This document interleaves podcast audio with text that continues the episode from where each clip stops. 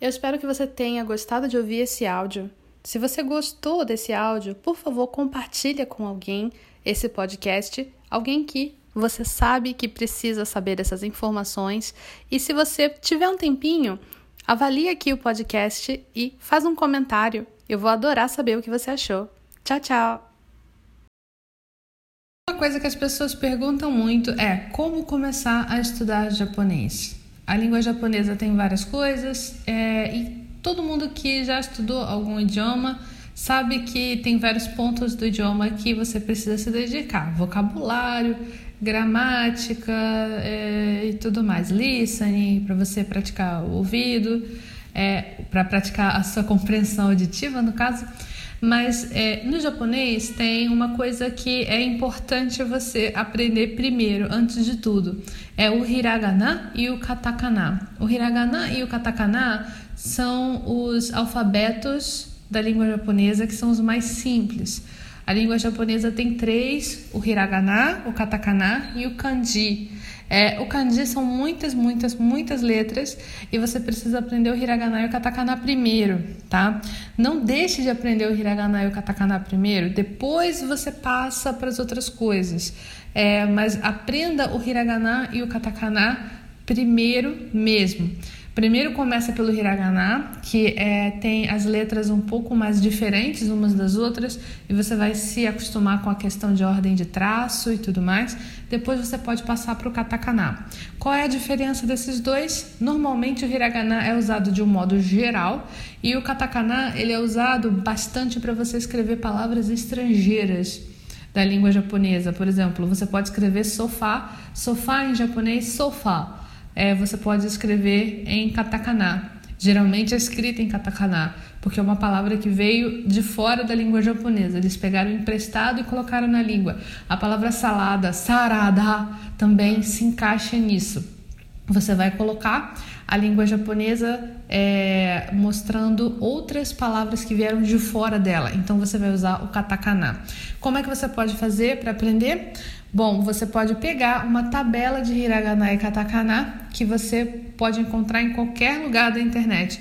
É só você procurar no Google é, tabela de hiragana, tabela de katakana. Escreve lá que você vai encontrar muito facilmente. Você vai conseguir resolver esse problema fácil. Hiragana e katakana não é para você ficar arrastando aí pelas brumas do seu estudo de japonês.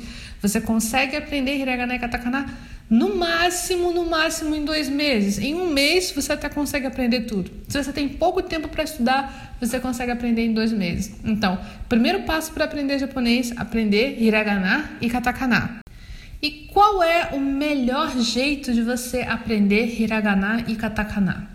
Bom, hiragana e katakana são uh, os dois primeiros alfabetos, são muito simples, mas é, eu acho que existem algumas técnicas que você pode usar para você conseguir aprender hiragana e katakana mais rápido.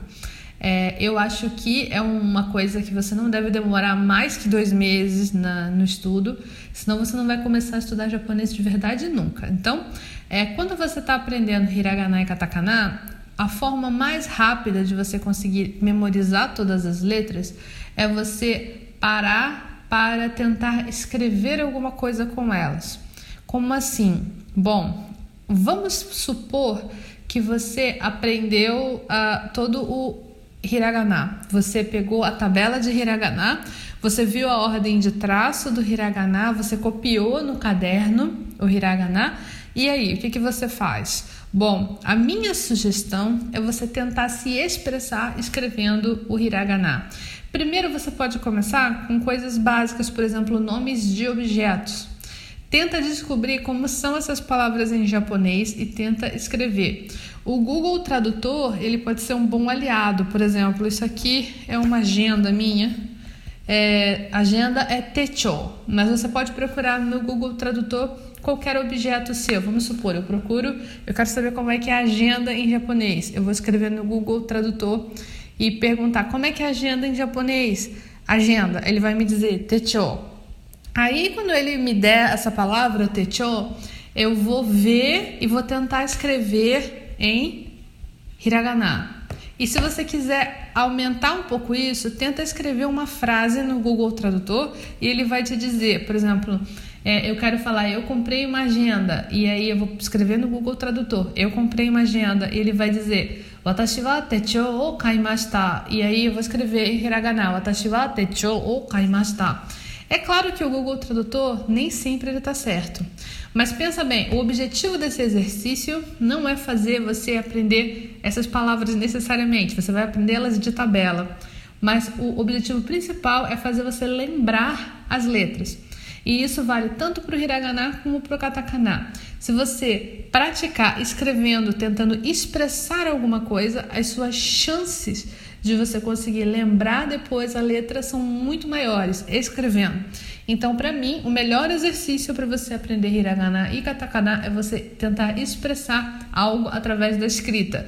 Tenta escrever alguma coisa que você queira dizer. O Google Tradutor às vezes falha, isso é verdade, mas ele vai te dar uma direção para você saber que letrinhas você tem que escrever, ok? Assim eu tenho certeza que você consegue aprender hiragana e katakana em pouquíssimo tempo. Oi, pessoal, aqui quem tá falando é a Mônica, da Eu Falo Japonês, e você vai ouvir agora o áudio de um vídeo que eu coloquei no YouTube, no Facebook, em algumas redes sociais, a respeito de algum tema específico que eu acho que pode fazer diferença para você, você saber a respeito. Eu espero que você goste. Vamos lá!